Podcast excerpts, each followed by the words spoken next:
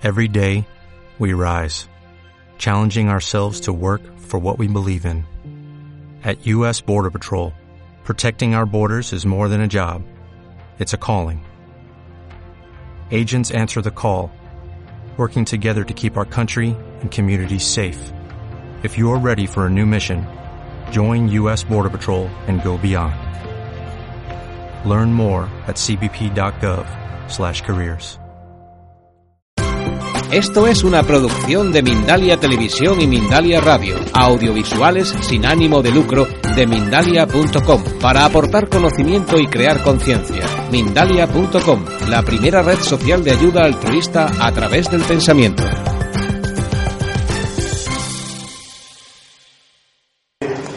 Bueno, yo creo que está muy claro el mensaje y está quedando muy, muy, muy, muy, muy bien lo que quieres decir. Hay, eh, hay ahora muchísimo interés en la industria en sumar al selenio, al zinc, el coenzima Q10. Sí. ¿Tienes información del coenzima? Totalmente, ¿Lo vas a totalmente. Lo puedo comentar ahora porque así me, me ahorras, ¿eh? porque tengo que sintetizar. Mira, el tema de la coenzima Q10 en la industria tiene mucho interés en asociarlo en una fórmula en las estatinas. O sea, la nueva fórmula que aparezca de estatinas va a ser con coenzima Q10. Y esto la verdad que se lo debemos, este, eh, como les digo, la industria conoce la bioquímica mejor que nosotros. Hice algo mal, me parece. Ahí está. ¿Qué pasa? Eh, te- tendría que tener un pizarrón, pero se los cuento a grosso modo. De la del mismo origen eh, común del colesterol, o sea, yo tengo una molécula, se llama ácido mevalónico, se produce el colesterol. Y de la misma ácido mevalónico y la misma enzima produce la coenzima Q10. Aparte produce otra cosa que se llama este, hidroximetilbutirato, que está en deportología ahora hace furor. Yo creo que todos los que toman agua de mar están en primera, se toman el hidroximetilbutirato. Más todo tiene el mismo origen, ¿no?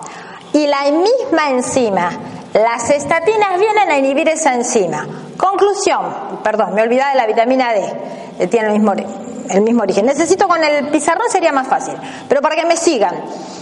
Si la estatina me inhibe la síntesis de colesterol, que ese es el problema, que no sintetice yo mi cuerpo colesterol, es como, a ver, no sintetizo hormonas sexuales, primera cosa, la libido se me va al demonio, no sintetizo coenzima Q10, es el mismo, que la misma pata sale, entonces obviamente estoy desenergizado.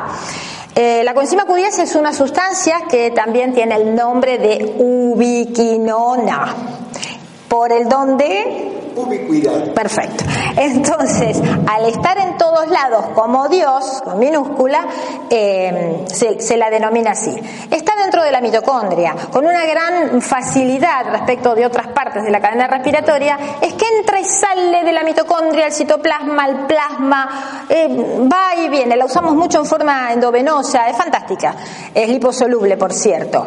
Y, mm, en fin, el punto es que si yo inhibo la síntesis de colesterol, inhibo la síntesis de coenzima Q10, ¿y dónde hay más coenzima Q10 en las mitocondrias, adentro de las mitocondrias? En el músculo, porque el músculo de la masa que tenemos, que debe andar por un 50%, si no corregime, del peso nuestro, esa masa eh, es la que más lo va a sentir, pero mi cerebro también, ojo, y mi corazón también, que tiene obviamente mayor cantidad de mitocondrias. Entonces, para la medicina convencional, y está escrito en el protocolo de las estatinas, dice, cuando la...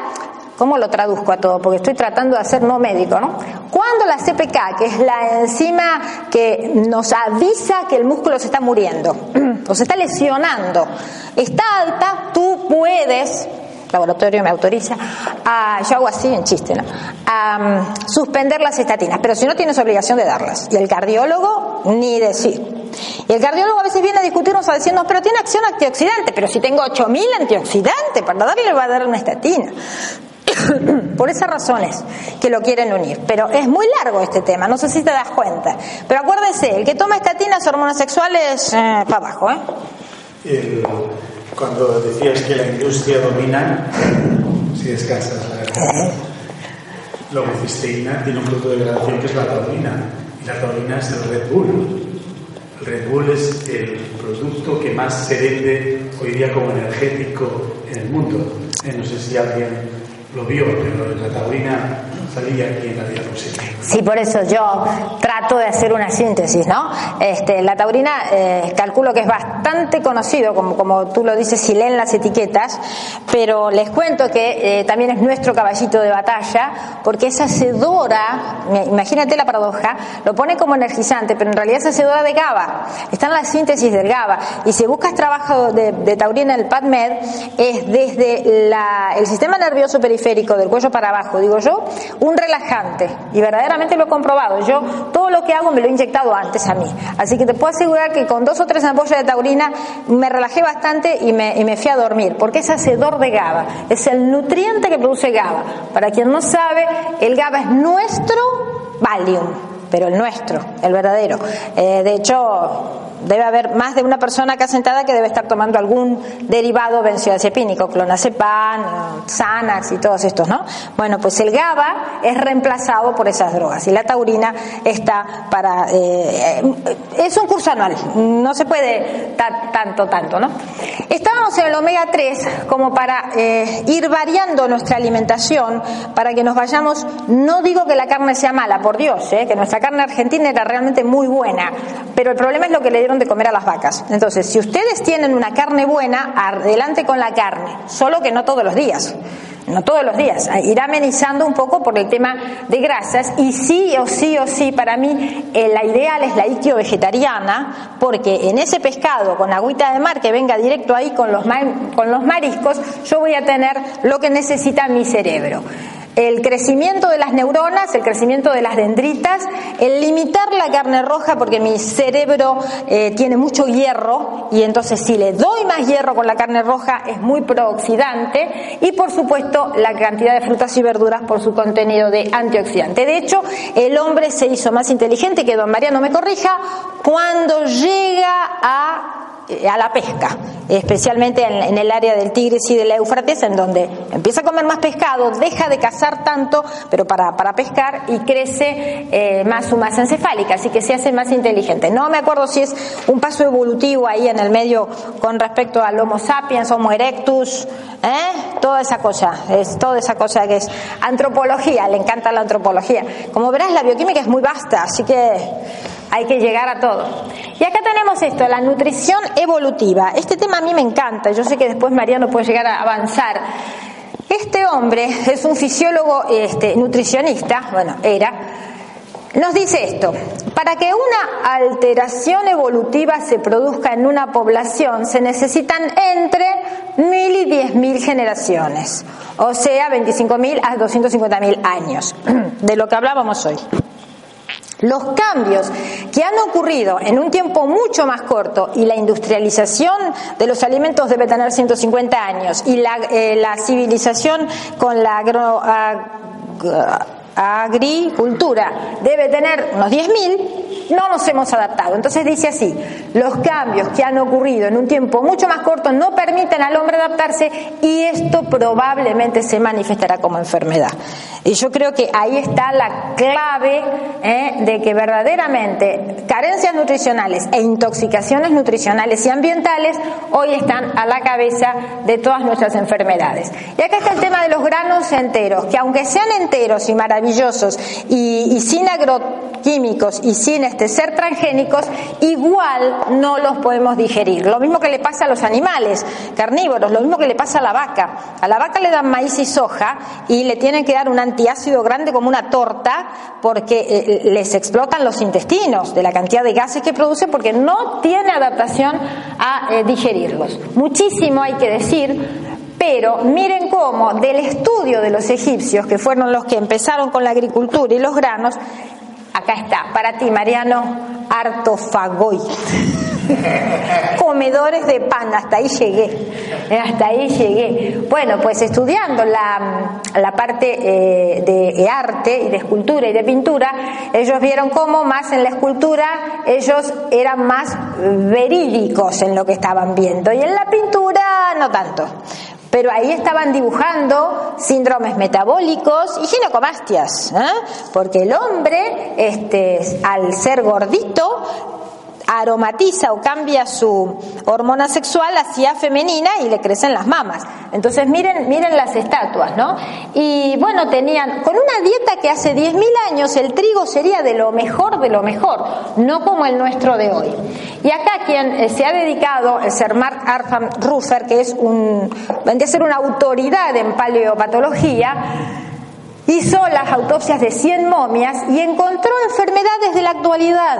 O sea, los comedores de pan, del mejor pan, del mejor trigo, integral, sin tóxicos, igualmente se enfermaban de lo mismo que nos enfermamos nosotros. ¿eh? Con una dieta que se recomendaría hoy en día para prevenir la enfermedad aterosclerótica. Entonces, hoy cuando le decimos, va, yo antes, ¿no? Decías, bueno, pero come con salvado.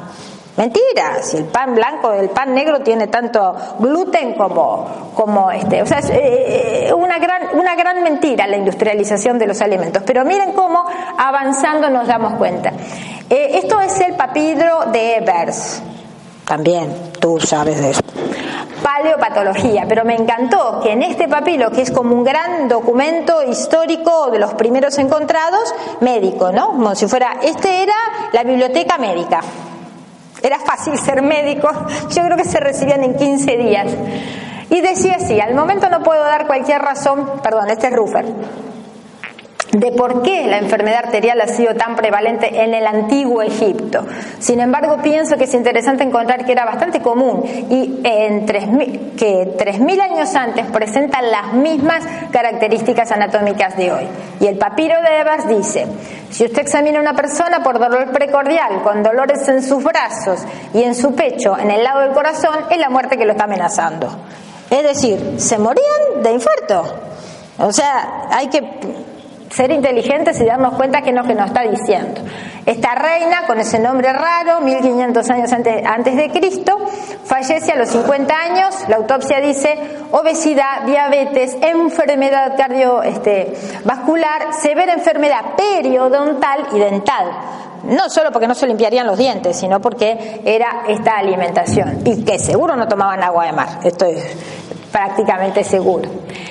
Y acá tenemos también, desde toda esta historia, el concepto del tejido caro. Nuevamente me refiero al cerebro. El cerebro es un tejido caro, entonces los alimentos son caros. ¿Por qué? Porque, pucha, eh, es lo más importante. Yo quiero cumplir 90 años y estar hablando con más lucidez la que tengo ahora. Y eso va a depender de qué es lo que yo le dé de comer. Por eso la hipótesis en la nutrición evolutiva del tejido caro tiene muchísimo, muchísimo que ver. Y entonces vamos a narrar bioquímicamente qué es lo que pasa cuando comemos de esta manera fácilmente. Si yo como esta hamburguesa y la acompaño de este trigo, que puede ser el mejor o el peor, lo que voy a hacer es va a estimular esto mi insulina. Y mi insulina va a hacer que toda esa grasa se se vaya hacia la cascada proinflamatoria. Es decir, peor que el gaucho que comía solo carne. Se lo estoy estimulando, le estoy dando más leña al fuego para que se inflame debido a que el pan estimula a la insulina. Y esto también lo ideal, ¿no? Una grasa mala con este el acompañamiento de la harina y el azúcar que me estimula la insulina y esto lo mismo. El almidón de la papa que me estimula la insulina con las grasas malas y les había dicho, porque me inflamo, me acidifico y eso lleva al cáncer. Y esta, esta diapo de internet, ¿eh? este, no es mía porque en bioquímica eso se explica bien. Bueno, entonces, ¿qué comemos? Porque todo el mundo me dice, ¿y entonces qué comemos? Salimos a la ciudad y nos encontramos con los panificados. Especialmente las grasas buenas las vamos a encontrar, por ejemplo, en la palta. ¿eh? De todos los conocimientos que tenemos hasta eh, el año pasado, en las estadísticas, el aguacate, para nosotros la palta, es el menos contaminado de todos y tiene una excelente grasa. Así que invito a que todo el mundo desayune con un buen licuado o una palta comida con cucharita, pero sin azúcar. Y las papas, difundidas en todos los supermercados, ¿eh? son los que más ricos pesticidas tienen, además de lo que acabo de mostrar con la papa frita, ¿no es cierto? A ver si voy más rápido. Y esta forma de cocción también, con todo lo marroncito del pan, de las papas, de las galletitas, del dulce de leche, también nos va intoxicando lentamente nuestro cerebro eh, con una sustancia llamada acrilamida, que la OMS permite un poquitito, un poquitito, porque sabe que el hígado me la va a sacar de encima. El problema es las cantidades a las cuales comemos, imagínense quien come papa frita sabe lo adictivo que es, quien come galletitas sabe lo adictivo que es, se va acumulando esta sustancia en nuestro hipocampo y como les decía al principio, Alzheimer, aterosclerosis este, que le decimos senil, cuán prevenible es total y absolutamente, total y absolutamente. Y acá estamos sometidos a un alfajor, con esto abro el camino hacia obesidad, ¿por qué? Porque el chiquito que es dada la vianda con ese alfajorcito, que después a ti te gustan mucho los números, haces los números de la cantidad de alfajorcitos que se come a lo largo de su vida, el alimento que le dan en la vianda y luego en el colegio, y con todas esas sustancias, los opiáceos naturales, por cierto, que tiene el gluten y la leche, es absolutamente adictivo. Otra de las adicciones que tiene es la subida del azúcar, la subida de la insulina y a las dos horas la bajada del azúcar y quiero más y necesito más. Y mi cerebro no puede con ello, por lo tanto no tengo la culpa de ser obeso. Me hicieron obeso. Y estamos hablando de feto, bebé y niño. Y nuestro hígado, grande por cierto, porque podemos vivir con un tercio del hígado. Somos posibles donantes en vida de hígado. Quiere decir que el pobre hace todo lo que puede para sacarse de encima todos los tóxicos que le tiramos. En una fase tiene todas esas formas químicas que es de oxidación y otra fase para sacarse los tóxicos, incluidas las hormonas sexuales, ya sea las nuestras, las de los anticonceptivos o las de terapia de reemplazo. Y esto lo digo porque me abre camino para después y el intestino, segundo cerebro. Este segundo cerebro que enfermamos muchísimo, pero yo creo que el agua de mar tiene mucho que ver para la sanación de ese intestino. El intestino que tiene una superficie como una plancha, como una cancha de tenis, se va rompiendo ¿eh? y las uniones desmosómicas, en las cuales también interviene la vitamina C, se va rompiendo por inflamación, o sea, lo mismo que ocurre a nivel de cualquier célula, el primer lugar en donde se va a romper. Y aquí viene el origen de las enfermedades autoinmunes. Es decir, se rompe la primera barrera, el chiquitito le dieron de comer el alfajorcito, todo, esto que, hay que modificar, y allí, roto esa barrera, ¡pum!, se metió una molécula que no debería de haber entrado, el sistema inmunológico reacciona y se genera la primera alergia o intolerancia digestiva que se puede traducir en rinitis, en asma, en artritis reumatoidea, en esclerosis múltiple. Es decir, de allí pueden recorrer todo el libro de las enfermedades autoinmunes. Y por supuesto, siempre que hay una mala alimentación en este segundo cerebro, que es nuestro intestino, va a haber una alteración de la flora. Hoy sabemos que nuestra flora es más numerosa que nuestras células y son un órgano que convive con nosotros. Bueno, si nosotros lo alteramos verdaderamente, no puede llegar a enfermar y bastante. No voy a ahondar tanto en el tema disbiosis, pero sí que sepan que se la relaciona estudiando bichito por bichito, molécula por molécula, con el cáncer. Porque tiene todo el derecho del mundo, digo yo, un paciente que a lo largo de toda su vida eh, comió fast food, fumó, eh, se estresó, por supuesto, y eh, es constipado. Y entonces llega a los 50 años y cáncer de recto. Pues muy bien, vamos al cirujano que nos saque el cáncer de recto, medicina convencional no hace prácticamente más nada. Pero miren lo prevenible que era si estábamos cambiando toda esta estructura desde que comencé a hablar, porque la disbiosis que se puede haber generado a lo largo de años, un bichito conocido como el bichito de la gangrena, el Clostridium perfringens, produce una sustancia, el ácido litolítico, que ya está conocida como carcinogénico. Además, toda la flora alterada de nuestro intestino va a deshacer y le va a jugar en contra al buen trabajo del hígado. ¿Y qué es lo que va a hacer la flora bacteriana? Va a ser que cuando el hígado se quiere sacar las hormonas oxidadas para que fueran este, al intestino a terminar eliminándose, le deshace el trabajo, la flora mala, y las manda para arriba. Ejemplo de los anticonceptivos. Una muchacha, aparte de, comer mal y estar totalmente inflamada, toma su anticonceptivo. No voy a hablar de la parte hormonal, aparte es eso. Pero en su hígado, el hígado hace todo lo que puede para metabolizarlo y pum, sacarlo. Como está comiendo mal y tiene este problema de disbiosis, que lo tiene el 100% de la población, el anticonceptivo vuelve al sistema eh, sanguíneo oxidado, ojo, no como entró, peor de cómo entró. Y entonces tiene el que se toma todos los días más el oxidado que le volvió. De allí una de las tantas razones de las que hemos hablado del cáncer de mama, ¿está? Una de las tantas. ¿eh? No olvidemos que no todos los cánceres son hormonodependientes, pero el que es hormonodependiente, acá por eso pongo, la disbiosis se relaciona por muchos caminos con el cáncer. Em, esto lo voy a pasar porque ya lo explicamos con los egipcios. Y un temita que me abre después para... ¿Yo tengo que seguir de largo o pregunto? Ahora está la una y luego por la tarde. Ah, ¿y cuánto tiempo me queda? Me dice que siga. Ah, bueno, entonces les voy a dar el ejemplo. ¿Ustedes conocen a los antidepresivos más frecuentemente vendidos? ¿Alguien me sabe decir cómo se llama alguno? Antidepresivos. Cetalina, floxitina, doctora. ¿Eh? Todas las cierres, exactamente. Bueno, yo creo que son buenos. Yo creo que son buenos. el problema de los eh, antidepresivos eh, inhibidores de recaptación de serotonina es que están demasiado vendidos a demasiada población por demasiado tiempo. Y todo lo que es demasiado, pues como el oxígeno o el agua, ¿no? También hace mal. Eh, el problema está aquí. Miren cómo triptofano es un aminoácido esencial que lo comemos con las legumbres y lo comemos con la carne.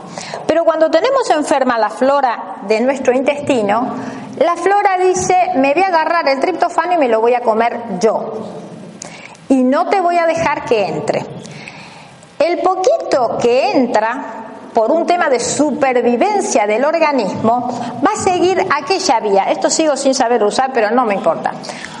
Eh, va a seguir aquella vía que es hacia la B3. El triptofano es hacedor de B3. ¿Se acuerdan cuando puse una diapo que era complejo B llena de circulitos colorados?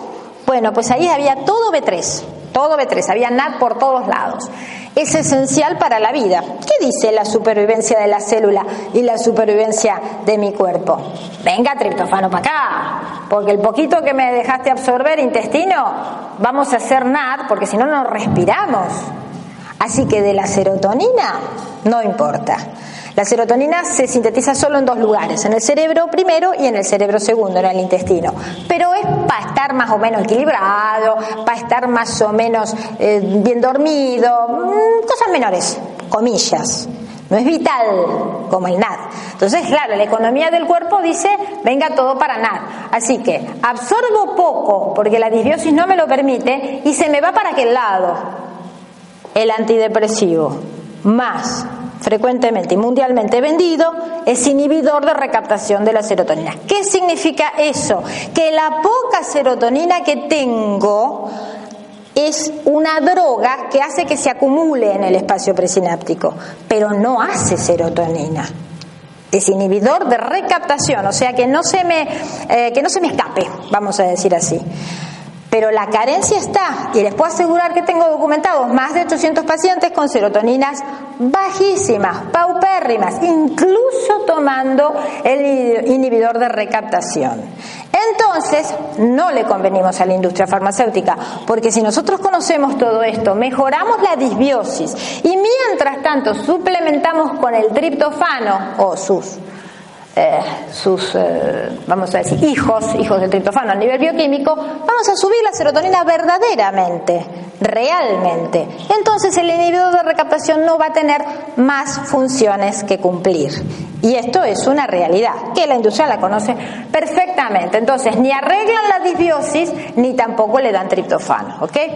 Esto es un temón, porque abarca muchísima población y muchísimo trabajo en consultorio, pero les puedo asegurar que eh, cambia la vida del paciente. Bueno, inflamación, les quiero dejar ahora un resumen que es inflamación desde lo que como a nivel intestinal, a nivel endotelial y también, obvio, desde allí a nivel cerebral. ¿está? Esto es muy difícil, no se los voy a explicar ahora porque no da lugar, muy difícil. Y el estrés oxidativo que está en relación con lo mismo, ¿no? El, origen es porque me estreso me oxido. Ah, eso se, todo, eso se los debo, porque me estreso me oxido. Eso me gusta. Em, fácil, les conté que el león persigue a la cebra, la cebra sube la vitamina C, pum, se terminó ahí, se estrelló y no se oxidó. ¿Por qué? Porque pudo subir su vitamina C. ¿Qué nos pasa a nosotros? No tenemos la vitamina C endógena, no la comemos y vivimos estresados. Les cuento que la vitamina C es esencial para que se sintetice dopamina y adrenalina, ACTH, la señalo acá, que es el, donde está la hipófisis, y cortisol de la suprarrenal. Entonces, todo el eje depende de vitamina C. Cada vez que me estreso, si yo tengo vitamina C, la voy a consumir. Si no la tengo, me voy a oxidar. Y por otro lado, en la relación directa entre cuando ya vivo inflamado, inflamado por las distintas razones, por ejemplo a nivel intestinal, y me sigo estresando. Hay un círculo vicioso, porque moléculas inflamatorias como la interleuquina 6 tiene directamente receptores cerebrales en el, en el hipotálamo que hacen que se siga secretando cortisol. O sea que nuestra flora intestinal mala nos va a continuamente estresar e inflamar y por lo tanto la buena nos va a hacer el círculo para atrás y un círculo virtuoso. Por esa razón trato de simplificarlo diciendo porque me estreso me oxido y porque me oxido me inflamo. Obviamente que todo esto se relaciona también, dice interleuquina 6 me va a bajar la serotonina y un montón de cosas más a nivel cerebral. Bien. Dos. inciso descansas. ¿Cómo no? Sí. Eh, os quiero hacer una reflexión antropológica que es muy interesante. Hablaba de, de cómo los cereales, el comer grano, nos ha estropeado el cuerpo, pero es que nos ha estropeado la vida. Porque por causa de que comemos cereales, una comida tan sumamente trabajosa, es decir, comida de ratones, de hormigas y de pájaros, claro, nosotros que somos tan grandes, ir a comer una cosa tan pequeña nos da un trabajo inmenso. Y entonces tenemos el tipo de vida que tenemos, es decir, tenemos el cuerpo estropeado, pero tenemos la vida estropeada, porque eso nos obliga a trabajar. Y con el impulso que no nos hemos parado, ya no solo trabajamos para comer, sino que trabajamos por trabajar. Es decir, ya se ha intentado la, la, eh, la obsolescencia programada y tal, la cuestión es cogido un impulso de trabajo tremendísimo de trabajo, de crecimiento, de crecimiento corporal, y de crecimiento numeral, que esa es otra historia de otro capítulo. Pero quiero decir que las consecuencias del habernos pasado a comer de una manera tan extraña, es decir, ajena a nuestra constitución corporal, fisiológica, nos ha traído una cantidad de calamidades que, como decíamos lo de las generaciones, han pasado muy pocas generaciones desde que se hizo este invento, 10.000 años, no sé cuántas generaciones son, pero poquísimas. ¿eh? Eh, de tal manera que, claro, no tenemos la adaptación, estamos estresados, estamos destrozados ya hecho el descanso, ¿eh? ahí lo dejamos. Gracias. No, yo, eh, yo tengo lo mío, eso es para el público. Bueno, como les había comentado antes, la pregunta es, ¿el obeso tiene la culpa? Y decirles que nosotros, obviamente este chiquito es un esclavo, es un esclavo de lo que le dieron de comer toda la vida y continúa siendo totalmente adicto. ¿eh? Coca-Cola, papas fritas, eh, pan, eh, lo han hecho así y desde su cerebro. Y los adultos que vemos esto, siempre paso estas fotos, se ven un poquito difusas aquí, pero porque todos son obesidades centrífugas, o sea, del centro, viscerales y en la parte periférica, brazos y piernas están sarcopénicos, o sea, se pierde la masa muscular. Más claro, échale agua, son desnutridos, obesos. ¿ah? Y además esta gran glándula, que especialmente es la obesidad visceral, es absolutamente proinflamatoria. Pensemos que esa panza que está ahí es este gran adipocito que enfermo, porque grasa necesitamos y buena, pero este adipocito enfermo produce un montón de moléculas, hasta cambios hormonales, que obviamente hoy sabemos desde la hipertensión, más gordo, más hipertenso, ¿eh? sabemos que el angiotensinógeno, que es una de las hormonas más importantes, sale del adipocito enfermo. Pues todo, este, no, no, no, no voy a exagerar. ¿Cómo comienza esto? Genético y epigenético, pero 80% epigenético. Yo he visto obesidades genéticas prácticamente dos o tres en mi vida y haciendo endocrinología pediátrica, pero en realidad la epigenética es lo masivo, especialmente en dirección al estrés. ¿eh? Vivir de aquella manera asociado con el insomnio es que se acarrea el sedentarismo acá a la cabeza, acarrea todo, esta, todo este problema. Y desde el comienzo, el chiquito que les acabo de mostrar, obeso, ese ambiente comenzó a esculpir su cerebro, desde ya que el obeso ya ahí está en relación directa con algo que hoy se llama diabetes tipo 3. La diabetes tipo 3 es el Alzheimer. Por eso pongo tan importante el cerebro en el caso del de eh, el obeso. El crecimiento cerebral ya les comenté ¿eh? lo, que, lo que hace la OMS. La, OMS introduce el omega 3 recién en 1999. Yo siempre digo, qué lástima, porque mi mamá no me dio de mamar y encima no me dieron leche con omega 3. Estoy jodida, decía yo. En fin.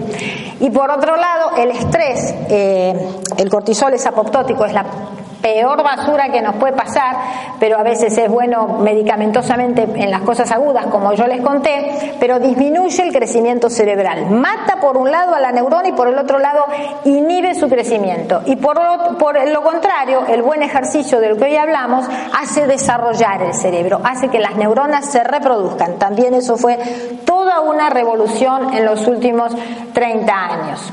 Estos son los alimentos más importantes del cerebro, también lo voy a pasar. ¿Por qué? Porque cuando quiero comenzar a hablar de la visión ortomolecular de la obesidad es a la cabeza neurotransmisores. Porque a ese chiquito yo no le, puedo sacar todo lo que tiene delante, pero la química cerebral se le alteró desde que comenzó.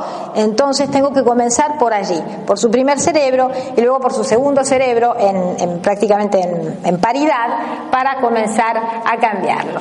Entonces, el eje eh, hipotálamo hipófiso adrenal está enfermo, ¿eh? conocemos bien los neurotransmisores, los excitatorios y los inhibitorios, hoy le nombraba al doctor, medimos serotonina y GABA, el GABA también reemplazado por la industria farmacéutica, conocemos las fases del estrés por interrogatorio del paciente, nos damos cuenta en qué fase está y luego lo llevamos a, la corroboración si este, bioquímica ¿eh? para ver si tiene adrenalina, dopa, CTH, cortisol, GABA, medimos todo, pero el interrogatorio nos ayuda muchísimo a saber en qué fase está. Cuando un paciente, por ejemplo, yo hoy acá delante de ustedes estoy en fase 1 y está todo bien, porque luego me voy a compensar, haré alguna meditación, haré yoga, bajaré los decibeles y mi GABA me va a reemplazar. Pero si yo me mantengo en un nivel alto de estrés, paso a fase 2, a fase 3 y todo se va a desplomar. Toda la estantería bioquímica que me sostiene se va a desplomar y yo un buen día no me voy a poder levantar de la cama. Y esa es la fase 4 ¿eh? o ah, viejo conocido como surmenage. Hans Seyle fue el de que describe todas estas etapas que eh, experimentó con, eh, con ratas. Entonces, conocemos los neurotransmisores excitatorios, los inhibitorios del paciente eh, obeso, conocemos eh, lo que les acabo de contar de la serotonina, fundamental la epidemia de serotonina baja, y reconocemos que bueno, acá está toda la síntesis cerebral y también digestiva, la dificultad que hay del triptofano que llegue, pero lo hacemos llegar para reemplazar luego lo que el paciente está tomando. Pregunta fundamental, le decimos, ¿dormís o no dormís? No, la verdad que si no me tomo el clonazepam no duermo. Entonces nosotros sabemos que la serotonina le viene faltando desde hace mucho tiempo, porque la serotonina es hacedora de la hormona del sueño, de la melatonina. Entonces, si tiene una enorme carencia duradera de antes de la serotonina, melatonina no tiene hace rato. Y eso no es por vejez. Eso no es por vejez, eso es porque le falta el triptofano. Entonces, una persona aunque tenga 80 años, nosotros le subimos la serotonina naturalmente y le subimos la melatonina y va a dormir. Si la glándula pineal todavía responde, ¿no? Lo más frecuente que vemos en ese chiquito obeso que vieron recién y en cuanto síndrome metabólico esté comenzando es la adicción a los hidratos de carbono, es decir, yo no puedo dejar de comer el chocolate. ¿Y a qué hora? Especialmente a las 19 horas. Y si es a las 3 de la mañana, peor, como decía el doctor con el cigarrillo, pues con el chocolate es exactamente igual. Por supuesto, irritabilidad, depresión, obsesión y compulsión, el famoso TOC, y el famoso síndrome de, ataque de pánico, que creo que se puso de moda a nivel mundial. Eso inhibidores de recaptación de serotonina. Bueno, pues nosotros subimos serotonina y comenzamos a arreglarlo, porque si yo le digo, mira, coma palta a la mañana, pero yo quiero mi pan, entonces tengo que subir la serotonina para bajar la compulsión, porque si no, va a comer lo que yo le digo y después se va a ir a comprar igual el alfajorcito. La otra, el, otro gran neurotransmisor, pero no tan deficiente como la serotonina, es la dopamina, que la conocemos como el neurotransmisor de la felicidad, del eureka, del qué bien que me siento, ¿no? Bueno, esa dopamina es la, em, la transmisora, vamos a decir, de las drogas, ¿eh? de la cocaína, del opio, de la heroína, del sexo, bueno, bueno, porque el mal lo hace mal, sube el cortisol, demostrado, ¿eh? PadMed hay, eh, me voy de rama, pero usted me dio pie, doctor. Este, eh, en el PadMed hay trabajos en prostitutas que eh, en su trabajo profesional lamentablemente suben todo el tiempo el cortisol y viven en estrés crónico. Así que sexo malo, abajo. Em, obviamente está ligada la dopamina a las endorfinas, así que nos hace sentir muy bien estar con dopamina alta, pero no demasiada, porque demasiada dopamina es manía, es esquizofrenia, es psicosis. ¿eh? La deficiencia, si se sienten identificados con esas fotos, es que andan mal de dopamina. Es decir, stop, libido baja, no tengo ganas y sobre todo una fatiga crónica y una dependencia del café y del azúcar muy grande porque necesito levantarme eh, este, con, eh, a, reemplazar la dopamina. Entonces cuando ya tenemos en el interrogatorio a nuestro paciente que va por este camino, lo mismo que tampoco tiene ni fuerzas ni ganas para hacer actividad física, sabemos que está carente de dopamina. Y sabemos quién hace la dopamina, que es la fenilalanina y su hijo, que es la tirosina. Entonces vamos directamente a los nutrientes que la producen, sabiendo la cascada bioquímica y les puedo asegurar, tengo hasta médicos sumamente estresados, eso les, les ayuda la anécdota, ¿no? Eh, hoy en Argentina los médicos no solo se estresan por el común denominador, del argentino en promedio, sino que a, la guardia habitual se le agrega el estrés de la violencia. han habido en los hospitales públicos médicas violadas, eh, un cirujano, paciente mío, que hoy es un gran amigo, mientras operaba le robaron todas sus cosas de la habitación de médicos, entonces ya es un estrés eh, galopante. Bueno, este muchacho vino en fase 4, es decir, no puedo más, no puedo más nada. Bueno, eh, se le hizo la correspondiente licencia de seis meses, se diagnosticó la insuficiencia suprarrenal, con lo cual la medicina convencional lo avaló perfectamente y empezó tratamiento ortomolecular. Hoy es un gran amigo, ya está recuperado, este, pero por supuesto le dije, mira, acá el terreno es lo más importante, andate de ese hospital, te lo pido por favor. Empecé a hacer ortomolecular o empecé a hacer otra cosa, porque en ese medio cualquiera va a terminar de esa manera. Así que, bueno, deficiencia de dopamina, para que sepan, es cuando uno ya knockout. Y para terminar, el GABA es el Valium endógeno, es nuestro benzodiazepínico. Entonces, y estoy segura que, los que de los que están acá, uno al menos debe estar consumiendo algún benzodiazepínico. ¿Por qué? Porque es, de los psicofármacos el más vendido, es un ansiolítico. Entonces, si yo, y es, produce una adicción terrible, sacarse de encima un clonazepam, un Xanax, un alprazolam, es una cosa difícil, pero se puede. El tema es conocer, bueno, obviamente los síntomas de la deficiencia de esto, la ansiedad, las ondas de calor, el temor asociado a la deficiencia de serotonina, y tratamos a nuestro paciente produciendo GABA, que es lo que el doctor me acotó recién con la taurina, la taurina a la cabeza, pero también la glicina, la glutamina y demás aminoácidos. Esto obvio que es para un curso, eh, yo trato nada más que demostrar eh, cómo trabajamos para decir, les puedo asegurar que esto es ciencia exacta y evidencia científica.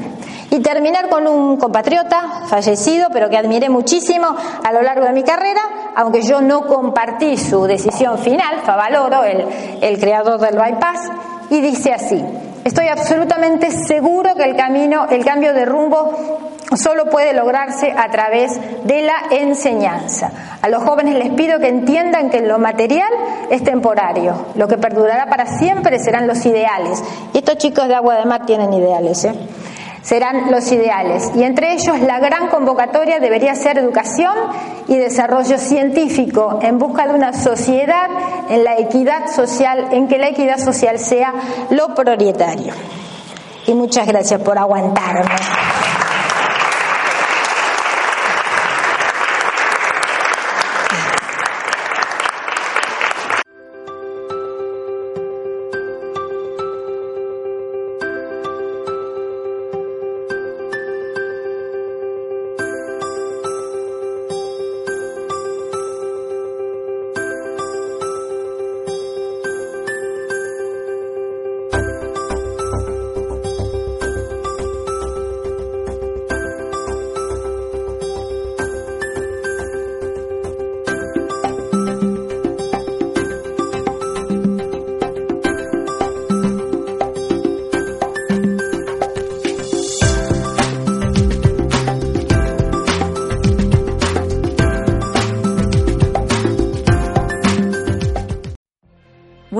Have a career where the opportunities are as vast as our nation, where it's not about mission statements, but a shared mission. At U.S. Customs and Border Protection, we go beyond to protect more than borders, from ship to shore, air to ground, cities to local communities. CBP agents and officers are keeping people safe. Join U.S. Customs and Border Protection and go beyond for something far greater than yourself. Learn more at cbp.gov/careers.